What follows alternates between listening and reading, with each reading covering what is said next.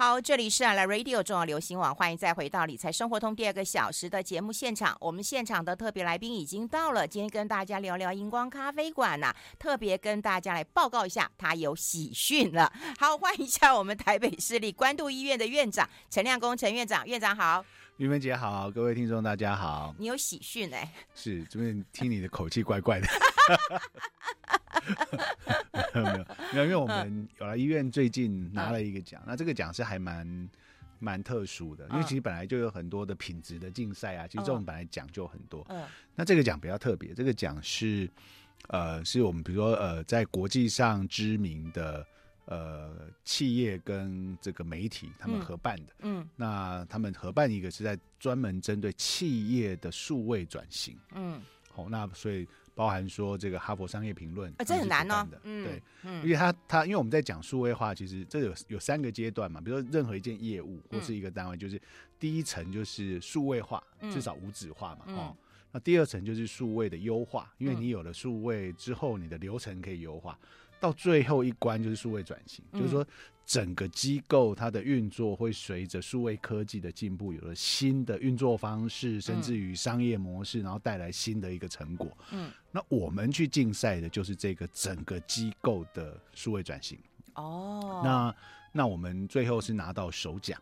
那我们是，你第一次参加这个比赛。医疗跟科技跟数位其实是可以结合在一起的。是是，而、啊、我们也是真的也是第一家医院拿到这个奖。其实这个很难比，因为其实、嗯、其实它的所有的竞赛规则是呃是以企业经营的角度去出发的。啊、哦，所以它它的成效的评估就会说这些数位转型的成果，因为这个需要成果去验证的。嗯、你对你的获利改善多少？对你的这个流程，嗯、或是对你的目标客户等等，其实对于医院来讲，其实医院去套这个完全企业的标准，其实不太容易完全对得上，因为医院本身是一个非盈利机构嘛。对，但是要管理呀、啊。哎、嗯，对，所以说我们会去强调的是说，数位转型之后的这个优化的程度对整个机构的影响哦，比如说我们运作的方式、流程，嗯、对于医疗服务。比如说，我们前一阵之前有个新闻，就会讲说，哎，当那时候疫情很严重的时候，大家都在抢 PCR，对不对？对。然后都抢不到啊，排不到。然后说，呃，有些人预约之后就黄牛。然后台北市立医院有将近百分之四十或五十的预约，最后都黄牛，就浪费那个量能嘛。哈、嗯。那我们医院相形之下，其实我一开始没有在注意这个数字，是市政府统计出来的。嗯。我们医院其实，在那个时段，我们的黄牛率只有百分之五。哦。这就一部分数位转型的过程，就是我们很及时的去呃 monitor 那个数据。我们从前一天开始谁登记，而且我们是求快，因为当时比如说你想要确诊，知道是不是真的有没有这个问题，你你你给他预约什么三天五天是没有意义的啦，就立刻来，对，立刻来。我们都是前一天才开放预约，因为那个是最需要的人嘛。对对，我开放三天给你预约是没有意义。然后我们及时，我们在每一个时段，我们是有一个及时的。呃，这个管理系统，嗯，所以呢，我我会我们会知道说现在来的人的状况，嗯，然后有一些名单上他没有预约到的，我们可以尽速通知他，嗯，然后我们的人力、我们的事迹，所以我们整个的黄牛率是只有百分之五，哦，所以让让机构运作的这其实做事情都一样，嗯，可是我们透过一些呃数位的科技跟大家员工对于流程。的思考，然后因为这个思考本身加入很多呃数位的元素，因为我们在系呃系统预约上面怎么处理，我们的预约甚至预约到每两个小时为一个时段。哦，对，因为有时候你说你预约那阵子如果天气又很热，啊，我预约到了，可能我在那个路上站四个小时，你应该中间就放弃了吧？对对对，对，大排长龙的，对，你就放弃了，然后就是那你又你又占了一个名额，后来没去，所以我们已经做到说一个小时、两个小时的这种这种时间段去预约的。然后确保说你用最短的时间来，最快做到，然后赶快回家。哦，哎，可是我、嗯、我说实在的啦，哈、嗯，不不要说医院好了，像我呃去全联，嗯、我就会发现到说很多的婆婆妈妈、嗯、都不会用手机，嗯、然后就很多呃这个呃就柜台哈，他们服务人员就会教啦。嗯、像你们的话，嗯、也是社区型的医院，是这要教学吗？跟民众的沟通呢？预约这个现在还好，还好，好，因为这个不一定是全部都老人。其实我们现在医院内部运作确实有遇到。比如说是那个非现金、非非现金支付，对对对，哦，非现金支付还真的是需要交。嗯，其实呃，像比如说大的医院，有可能说你缴费要缴很很高一笔费用，有些自费，所以、嗯、所以以前那医院像以前荣总，其实你你你很难，你没办法刷卡的。对，听说要收现金。对，收现金。然后后来就开始改成说，可以用金融卡转账啊。对。哦，那有的慢慢有跟那个联合信用卡中心去做的这个合作，刷卡，可以刷卡。可是有还有很现在有很多平台啊，不是你可不可以用 Line Pay，可不可以用 Apple Pay？嗯，你可不可以用其他用悠游卡？如果我只是看个门诊啊，其实不少钱不多啊。嗯。那这个事情其实现在大家都在做转型了，因为呃，比如说你会发现，我们当时疫情刚开始的时候，钞票就是一个传播疫情的一个很直接的的的媒介，对。所以呢，我们现在也开始，我们开始有做了这个一个 APP 的自动支付，就是你绑定你的信用卡，嗯，然后或者是说啊，有其他的什么什么信用卡的支付，其实老人家还是不会，嗯。那我们现在就是已经连接到这个悠游卡。一卡通你就很单纯，你平常怎么坐公车的你就怎么支付哦。对，那这件事情其实也很难呢。其实这件事情需要很多政府的协助。嗯，你很难想象哦，一个一家医院，嗯，一家医院全年你在摩应该被戏哦，你连这个停车场跟跟餐厅都算进来之后，你的获利率可能不到百分之三、百分之五。嗯。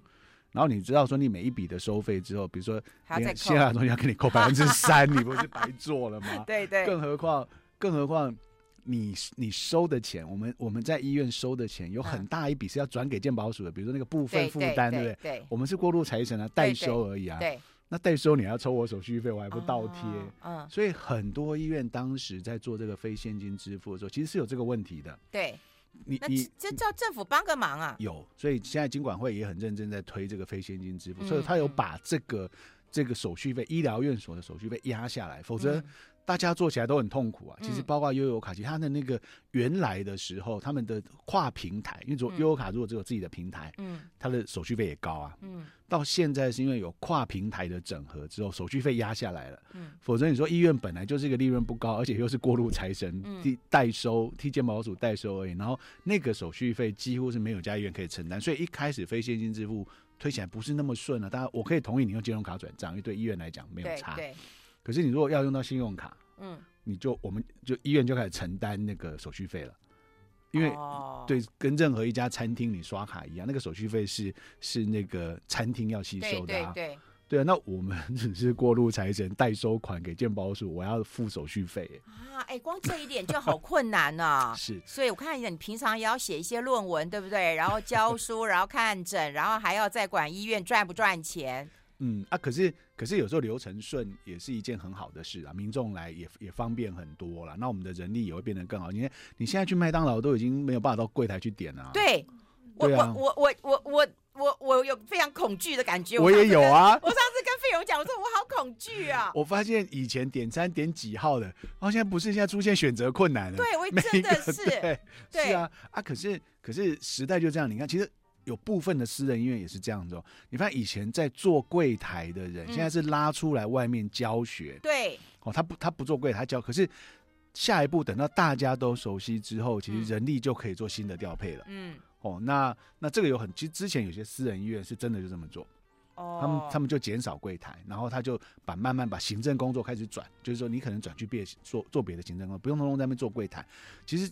你看你你看，你一家医院光在柜台里面那个挂号、收费、找钱的，你看有多少人在那边？对，哎，那医院当然管理呃数位转型之必要嘛。嗯、可是，在医疗上面呢，嗯、比方说在医疗上面也要导入这样的数位转型吗？智慧的有有，有，有呃床布啦，或者是智慧的这个。其其实我们我们现在因为现在科技很进步，所以很多的照顾服务、医疗本身其实都已经有智慧装置哦哦，但是这个就是只是停留在第二层，叫数位优化。比如说你你你你未来点滴快打完了，我还得跑去护理站说点滴快打完了，对对，以后都不用这样了哦哦。那那呃就会说可能比如它有些警自呃自动的警示。那或者是说你床头直接连接的视讯，对。然后我们现在已经做到说，我们在这一阵子啊，我们叫每一个病床的每一床都有一组自己的、嗯、呃生命真相的量测，就血压啦。对对，然后量量测完之后呢，嗯，量测完之后你也不用都不用按钮，什么都不用动，它会自动上传到我们的医疗系统。哦。那其实这个。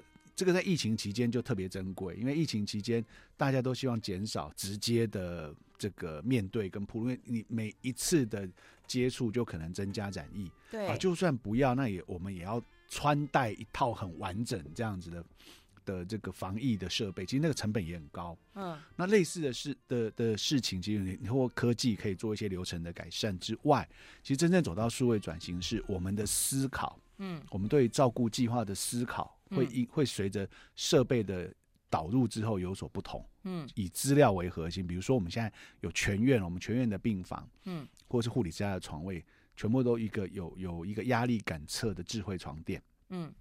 它那个床垫本身睡眠体验很好，它是一个很好的泡棉，然后它可以防褥疮，可以可以预防跌倒。啊，防褥疮就很重要了，因为怕你要翻身嘛，不然得褥疮，对不对？然后防跌倒，哎，这个也很重要。防跌倒，我们今天就会聊聊到这个跌倒这件事情，因为我跟你讲，不要小看跌倒哦。我们待会讨论，我们先休息一下。I like 好，我们要恭喜院长，贺喜院长了哈，就是医院可以得到这样的一个数位转型啊，哈，不过这是蛮长的一条路啦。你刚刚讲就是说有个床垫，它都可以来那个预防褥疮是怎样？它一直滚，一直滚，一直滚吗？没有没有没有，它它这个材质的问题，就是说它那个材质本身的泡棉的厚度够，而且它会分散压力。其实我们有做了一些病患在床上睡觉的时候的那个压力分布图，嗯，就是说它其实它它你当你睡在那个泡棉上面的时候，其实它本身压力分散掉就已经很好了，嗯。然后二方面呢是说，那个泡棉其实也防水防菌，因为有时候褥疮是有伤口之后会有细菌，同样的，但那它的本身是抗菌的。所以那个材质又抗拒，因为他就是久病卧床嘛，然后你要给他翻身嘛，不然的话他可能就会得了褥疮，褥疮万一有感染就恶化了。是，那防跌是这样，就是当他在因为那个那个智慧床垫上面，除了那个床垫的材质的好处之外，那个床垫上面都布满了这个有压力感测器，所以你在床上从左到右，你准备要起身坐在床边要起身的那一刹那，护理站已经知道了。就你你你你变换姿势，从平躺坐起，准备要起身，嗯，所以我们就会知道说，那这样子的病患要起身，我们会去床边看一下，所以避免说他一起来站不稳就马上跌倒，嗯，所以这个是科技可以帮忙，但。我们现在在做到数位转型的程度是什么？嗯，比如说我们都知道这些卧床比较久的病患，两个小时要翻身一次，嗯，嗯，可是这个就还蛮依赖照服员的，对，他他就他就在那边签，我说我两个小时有来一次，我来翻了，那到底做的彻不彻底，好不好？你也不可能随时有个护理师跟在他身边，其实不太可能，所以我们现在就会用这个床垫去感测说他翻身执行，比如说我们所有用大量的。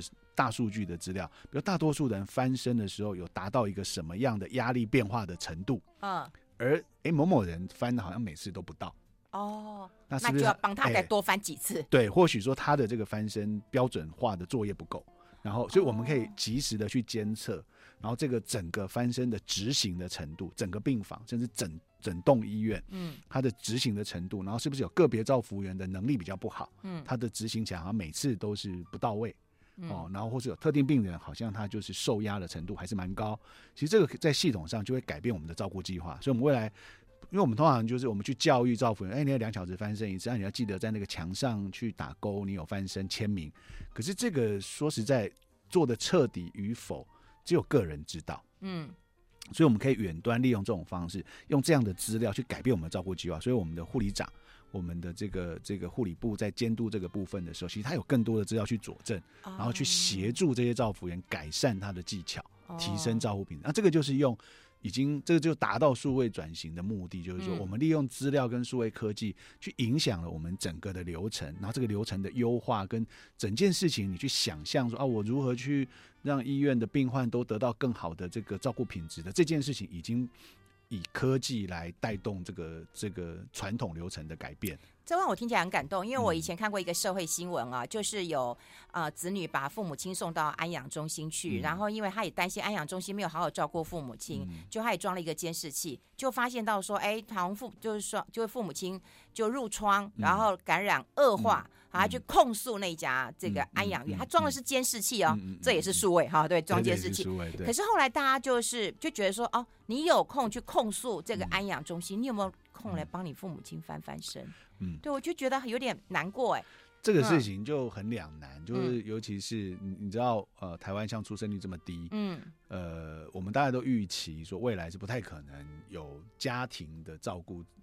的力量到哪里？对对对，很难。嗯，所以一定就是靠制度跟系统嘛。嗯，那制度跟系统的话，我想那个个别差异就会很大，因为每个人工作的状态就很难标准。嗯，所以我们只能利用科技。这目的，其实站在我的立场，我的目的不是在监视谁有没有做好，做对对，我的目的是希望看哪里有缺口，去把它提升补上，嗯、让大家的品质都达到一致。嗯，哦，那那这个就我觉得，因为我们到未来啊，你去想未来的社会，你可能小孩一定不会来帮你翻身的啦。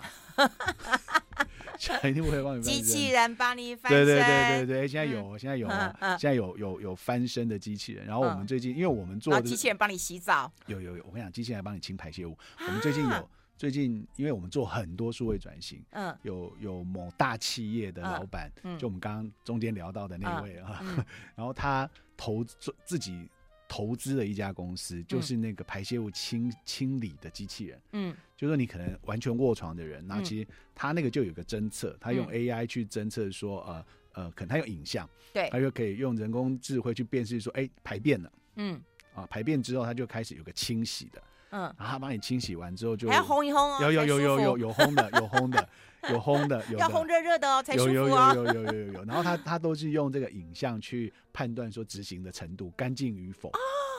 对，AI 就用在这里，就 AI 就在辨识说这个是不是排便了，然后是否干净，然后这个现在是干燥的程度等等，所以这就是一个。单一功能的机器人，就这个机器人可能不用像像那个特斯拉做到说啊一个人形的，其实其实机器人可以在很多单一功能上面去。对，它不一定是人形，但它执行了什么样的事情啊？对，这个有。Siri 某种程度它也是一种机器人。是是是，其实所以小一点的机器人就是一个自动化的过程嘛。对。哦，那那这个机器人，我们就现在就在我们护理之家试用。哦。就是说，我们现在因为数位转型的关系，有很多企业就很。你有去试过吗？不用我啊。不是，我想说你满不满意啊？借你用用看。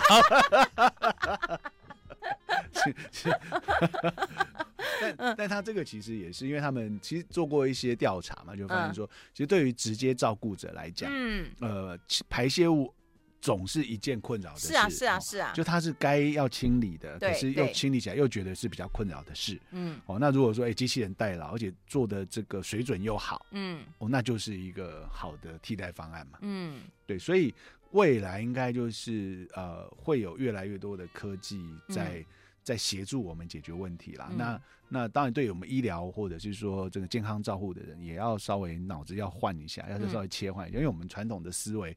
很多事情就是人人来照顾、哦，对，然后用人去执行什么，人去执行。可是，可是有时候我们要去多看看科技的能力，嗯、科技的能力是某种程度，不要说替代人，嗯，它可以优化人的工作过程跟工作表现。嗯、好，我们待会跟大家聊聊，老人千万叠不得啊！哈，嗯、有人跌了以后呢，还会出现很多的后遗症，还有二度中风的问题，这也是老人常见的毛病啊。嗯、我们待会讨论，我们先休息一下。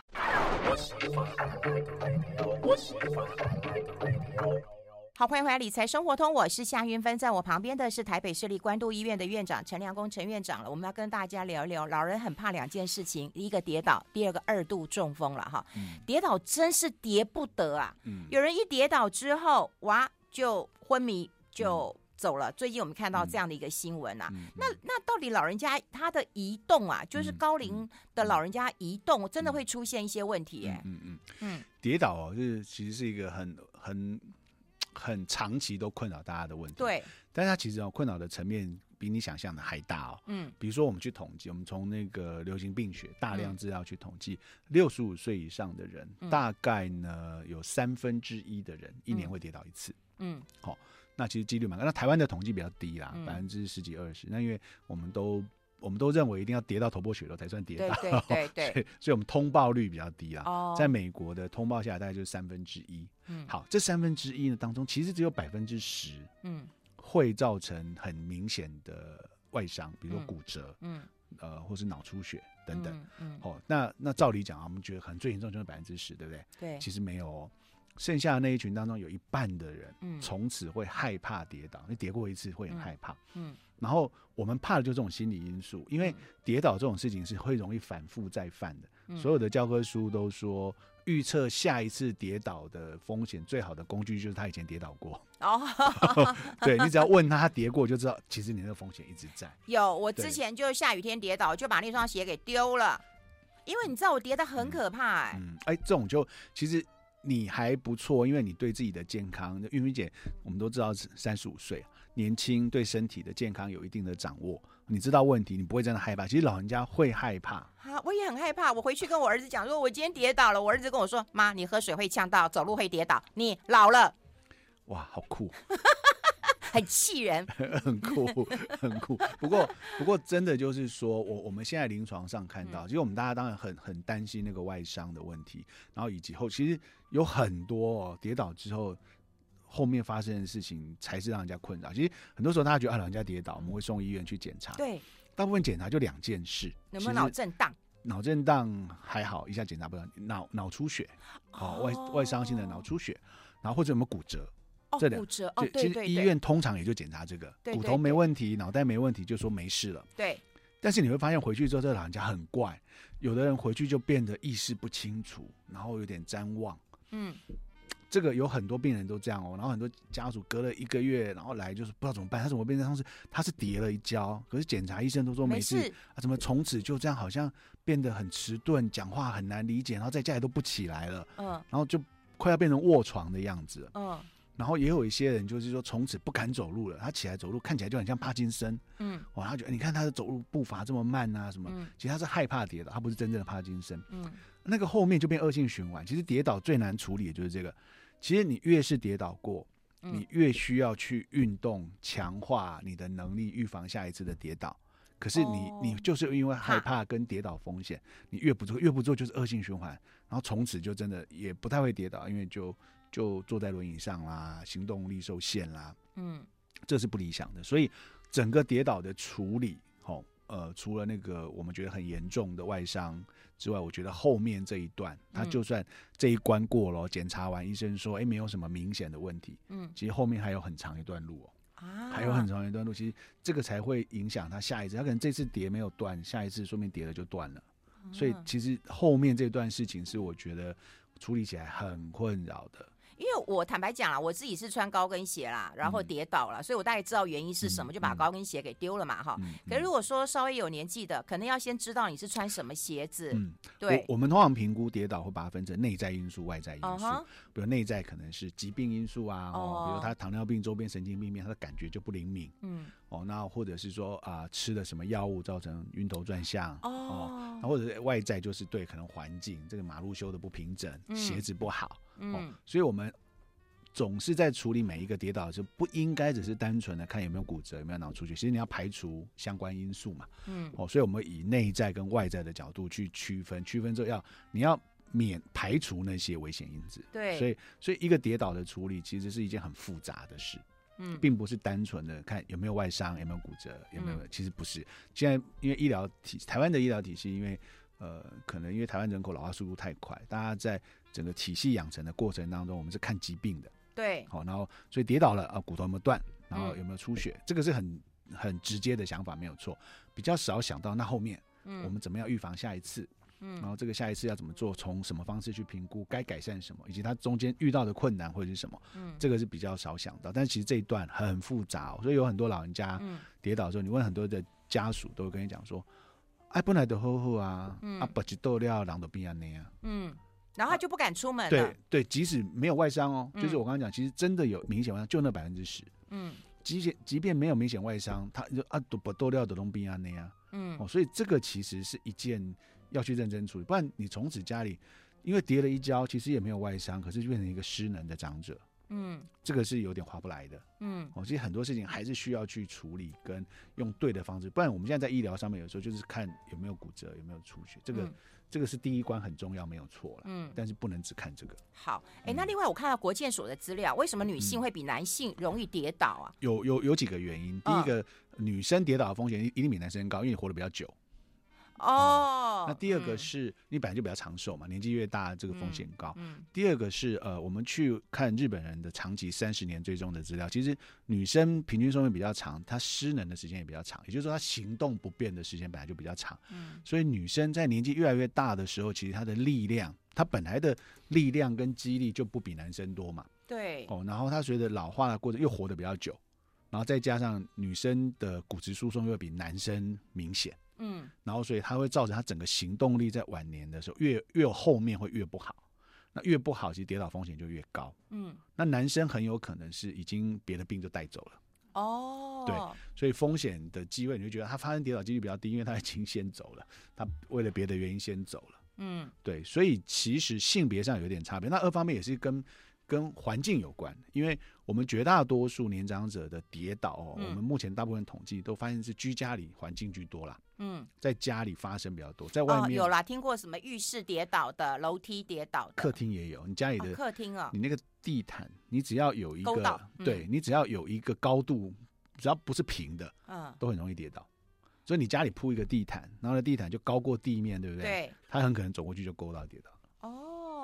哦。然后像我是碰过我们呃一个长辈，他就是穿了拖鞋，嗯、可能穿了拖鞋哎、嗯、跌倒了。哎、对。后来他就在家不穿拖鞋了。对。就不穿拖鞋了，就是脚跟会痛啦。鞋鞋子很重要，嗯、所以通常这种我们都建议穿那个功夫鞋。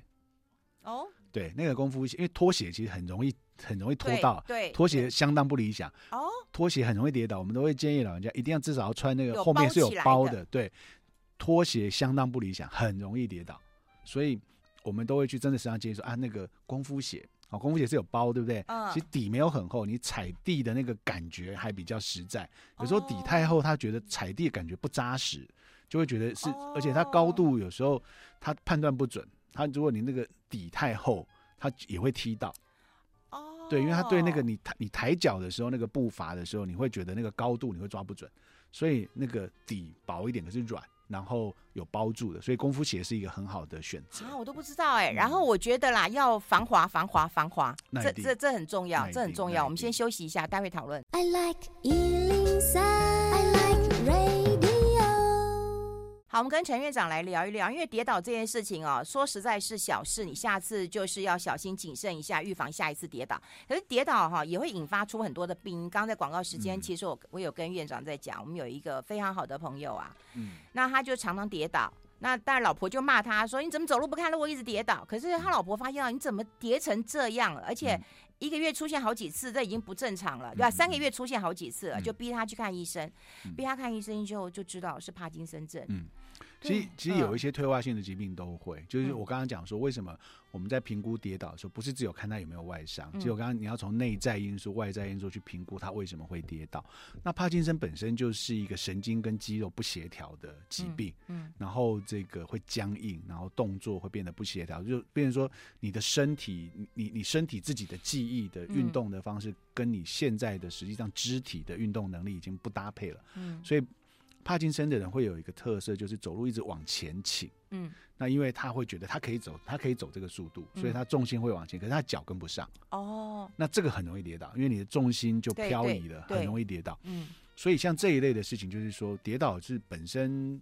不能只有，就当我们有时候看新闻，都会觉得说啊，发生一个很重哦，这个跌倒发生很严重的结果，很严重的结果当然很很值得去写新闻。可是，呃，就算他没有外伤，就算他没有因为这样走掉，嗯，嗯其实他背后都还有很多因素会发生在后面，嗯，所以那个其实真的跌倒也不太可以小看了，嗯，也是需要做一些还蛮仔细的评估跟预防，预防还是都有一些策略要做的了。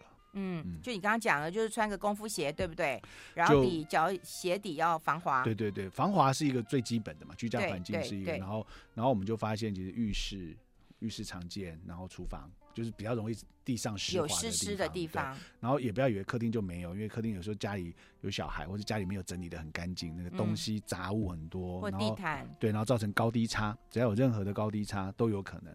所以在在这种时候，我们就是要去预防家里防跌的环境嘛，就是你要去创造一个防跌的环境。哎，那是不是因为我们肌肉不大好，嗯、所以我们的脚步伐抬的没有办法很高？对，这有两个原因，一个是肌肉的力量，嗯、有可能是神经。有些人，比如说像有些人中风过之后会我会垂足，就那个我们通常脚抬起来的时候，那是整个脚会跟着起来，可是他这脚会往下垂的哦，因为他的他的神经受伤了，所以他走路的时候没有办法整个脚这样子。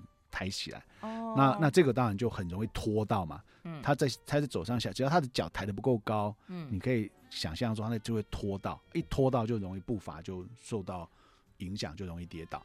然后也有的人是这样，也有一些人是其实他在慢慢的老化了，肌肉慢慢没力了，那他自己不晓得，所以他他的每一每一步呢，他都以为他有像以前一样可以健步如飞的那种、嗯嗯、那种步伐，嗯，但他其实可能没有，他抬的高度已经不够了。每一个、嗯、每每一步跨的时候，那个步伐要跨的时候，他其实那个高度已经不够了，嗯，脚已经会拖到了，嗯，所以这个其实都需要经过一些训练跟一些步态的评估啦。哦，所以这个说起来其实还挺复杂，评估一个跌倒要做的事情其实很多。对，哎，可是说实在的，嗯、如果说大家都因为说啊，我怕跌倒，然后我去看医生，或我跌倒去看医生，嗯、我看全台湾医生刚刚被烦死了。哎，就所以在其实，在国外都有啊。其实，因嗯，越是人口高龄化的国家，对这个事情其实越有一定关注，就是都有很多是跌倒的特别门诊。在、哦、还有跌倒的特别门诊、哦。对对对，我跟你讲，在美国，嗯，美国他们最近在推一个，他们叫做呃呃价值导向的医疗支付啊，不，本来有有点复杂，就是说我医疗支付不应该只是支付说啊，开同样一个刀就给你同样的钱，对，我要你的品质好的刀我给你多一点钱。对，那什么叫品质好？嗯，就是说除了手术之外，我要有保固期的，对，啊，三年内要这个恢复良好，啊，这种哎，有一个医疗团队总可以让病人三年内恢复良好，这个应该比较多钱，嗯，所以。跌倒也是一个例子哦，比如他们在美国现在针对说跌倒之后的骨折，好，我们现在来到医院，因为骨折了，所以开刀。那传统就是支付开刀的费用，嗯，美国现在改了，就是说我可能要一次就买三五年的的的的高品质的服务，所以其中有一环你要去做居家的这个防跌的准备。你已经你今天已经跌倒一次，骨折一次了。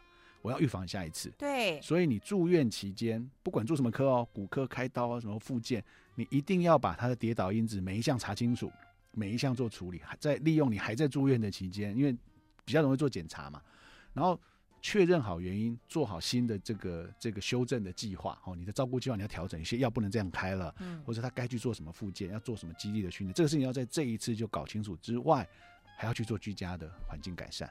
这是在买一个长期的结果。我我已经看到你跌倒一次发生骨折了，嗯，所以我现在的医疗不是只有手术了，我医疗包括我要买三年保固，嗯嗯，所以这个是新的医疗支付的概念，就是说这个钱是在买含保固期的。哦，医疗当然没有办法说百分之百绝对，可是我至少在整个服务的流程上面，我要去顾到长期啊，不能每每次都只管眼前这一次啊，对，对，对。所以这个概念就会讲到说，跌倒这件事就是就是一个很好的例子。你要不处理它，可能不是眼前这一次骨头那么断，嗯、它可能后面的问题很多。嗯，所以国外其实台湾也有一些医院有在开啦，跌倒的特别门诊哦，就把这些原因查清楚，嗯，然后去做一些新的这个方案，否则真的很麻烦。嗯、否则你你分开一件一件，其实大家面对跌倒的感受都是先看看有没有骨折，先看看有没有脑出血，嗯、然后没有好像就觉得没事了。但不然，后面还有很多很多事情应该要处理的。哦，这个观念倒是挺好的。哎，那除了跌倒，还会有下一次跌倒之外哦，嗯、我觉得中风也很担心会有二度中风，嗯、而且我看到那个数据也很可怕。嗯、也就是你第一次中中风之后啊，嗯、有一成的人很容易哦，嗯、很快又二度中风了。嗯，这一成的比例很高吧？其实这些心血管疾病，几乎心肌梗塞也是差不多啊。就是说，心血管疾病哦，比如我今天发作，比如我中风，嗯，我发作的时候，就我可能是因为形成血栓，那我的心律不整一辈子了，嗯、哦，那我的心律不整可能这次有处理，或是没处理，或者无法处理，哦，可能很严重，我只能吃药预防，但不代表说它就不存在，而且这些人往往心血管疾病到我今天发作的时间点，嗯，通常我已经累积一段时间了啊，对了，对了，对，所以所以你这个血管是一个全身性的问题，然后我今天是堵了这一条。但是不代表我另外其他几条都很好，其他几条大概使用年限差不多了嘛，嗯，所以他很有可能会遇到同样问题。其实类似问题很多啊，像我们说腰椎骨刺，我说压到神经，我们开了一节打钉子，发现隔两年要再开另外一节，对对，因为这个用的时年限是一样的，只是可能某一节退化的比较快，先发生了，嗯，那所以这些慢性病的事情，就是说我们都要去做一个所谓的。二级的预防发生过了，哦、要做二级的预防。所以发生过了就再发生，这不奇怪，不奇怪，不奇怪，哦、不奇怪。好，我们待会讨论，待会讨论，好可怕哦。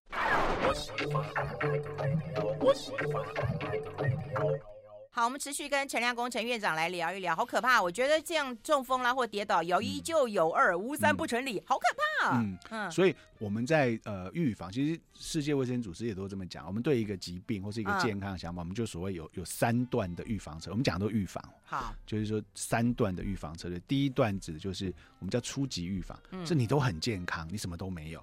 哦，所以我当然要做一切的这个健康生活形态啊，你要去运动，你要强化什么的，这个这这是预防所有的事情，对不对？嗯那有一个叫二级的预防，就你已经发生了，嗯，哦，可能我已经这个呃，我已经糖尿病了，嗯，好，那那糖尿病我就得要去治疗，因为治疗本身就会预防后面比如啊肾衰竭啊或什么其他这个什么心脏的问题。可是已经发病的时候，你本身已经带了一些风险了，已经风险的程度不一样了，嗯。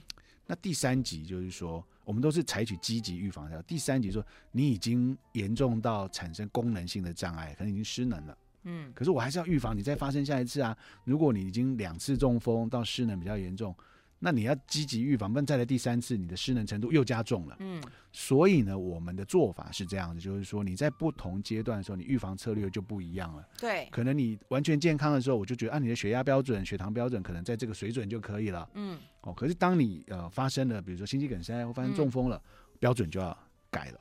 吃的药物选择就要改了哦，因为你要去预防下一次了。嗯，然后呢，从中我们会希望说，你去做很积极的复健。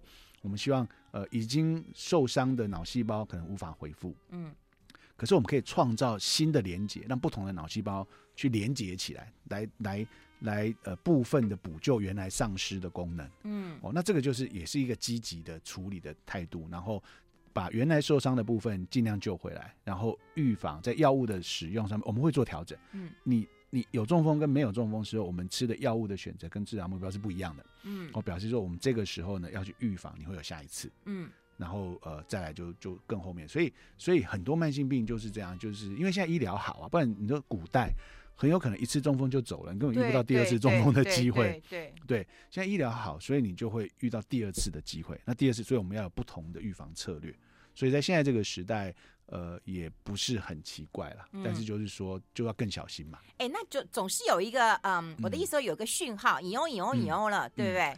我们如果说以中风为例子的话，嗯，我们还是回回到它的危险因子，就像跌倒一样，回到它的危险因子。比如说它的三高，因为其实在中风来讲，最常见的危险因子还是三高，然后心律不整。哦，那心律不整容易血栓嘛？哦，那所以这几件事情你有没有处理好？嗯，哦，那其中血中风来讲，血压占的这个趴数比较高。嗯，哦，那你的血压是不是都控制在合理的范围之内了？嗯，那呃，这个心律不整是不是处理好了？嗯、是不是有没有还会再形成新的血栓的风险？嗯、有没有使用相对应的药物？所以它的它的征兆是这样，我们通常会去抓的征兆。它的第二次中风的症状会跟第一次还是很像啊，只是跟部位有关。嗯，它的中风的症状往往都跟你塞到哪个部位有关。可是我们平常要去看它的那个。警报的话，就是看你这些危险因子是不是已经开始呃不规则了，是不是已经不达标了？对。然后这个事情就要赶快去及早修正。嗯。你现在修正它，还有办法把那个风险程度压下来，不然可能你下一次再看的就可能阿就已经发作了。所以还是会回到平常每天的健康管理上面去做处理。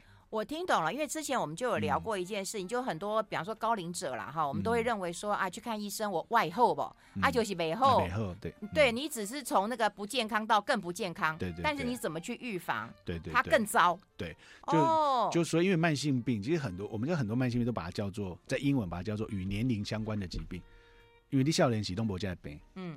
所以这个本来就是你随着人类越来越长寿之后累积的健康状况的变化嘛。嗯，好，那你又预期想要活更久，所以你就会一直去找出问题来解决。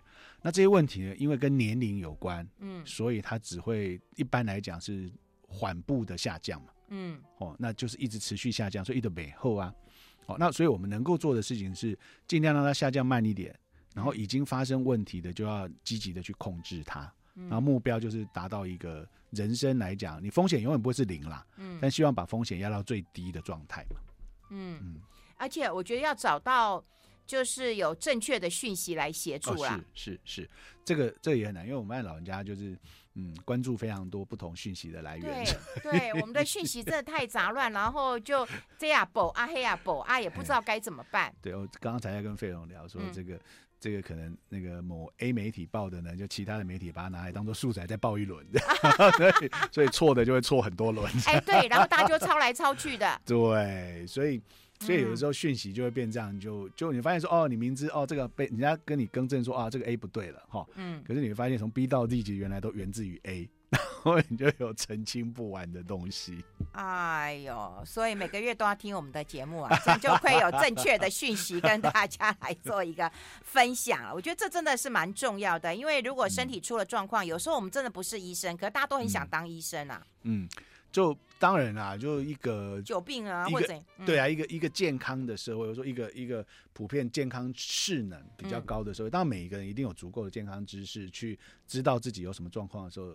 要稍微有个基本的认知跟处理嘛，嗯、哦，或者说我对于生病之后用药，或者我应该有个正确的态度了，对，这个我们当然希望提升所有民众的能力啦，嗯、哦，总总不能说我今天眉毛眉毛跳跳两下就去挂急诊看神经内科，我就是帕金森这样，对嘛？哈，所以所以所以这个是一个，但这个程度也不好拿捏了，哈，你说完全都哇觉得自己很厉害，每个都是太医，然后也好像过头了，所以。